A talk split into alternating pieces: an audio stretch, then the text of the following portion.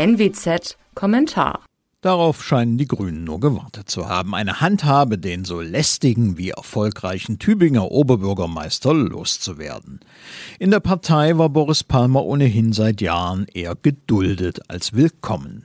Palmer selbst ist von der Wucht der Maßnahme, die mit Rassismus begründet wird, überrascht, hätte damit nicht gerechnet. So schrieb er dann auch am Montag, Zitat, den Vorwurf der Naivität lasse ich mir deswegen gefallen.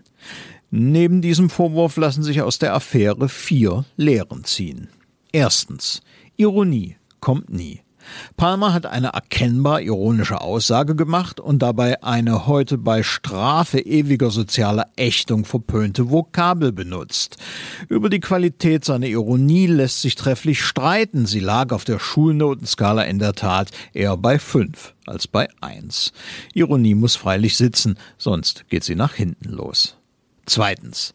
Was missverstanden werden kann, wird missverstanden. Im politischen Geschäft sind missverständliche Äußerungen eine Steilvorlage. Die wird immer genutzt werden zur Diskreditierung oder gar als Zielmarkierung für den Rauswurf, das Kanzeln einer politischen Figur wie Palmer.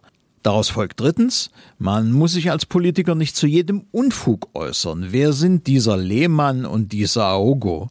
Fußballer, die Fußballzeug quatschen. Warum also ohne Not da einhaken, Herr Palmer? Viertens.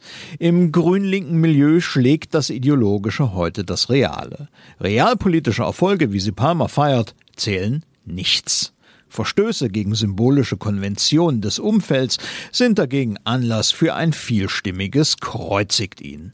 Wer den Gesslerhut nicht grüßt, der verfällt Ächtung. Der Hut aber besteht heute nicht mehr aus Filz, sondern aus Sprachregeln. Durch deren Einhaltung demonstriert man Zugehörigkeit zu einem Kollektiv. Und hier gehört auch eine magische Vorstellung von Politik hin. Wenn nur alle sich so verhalten wollten, so würde das Paradies nicht mehr fern sein. Das mag in einer Partei tolerabel sein, übertragen auf ein Land wäre es eine Katastrophe. Mein Name ist Alexander Will, bitte bleiben Sie uns gewogen. Sie hörten einen Kommentar der Nordwestzeitung.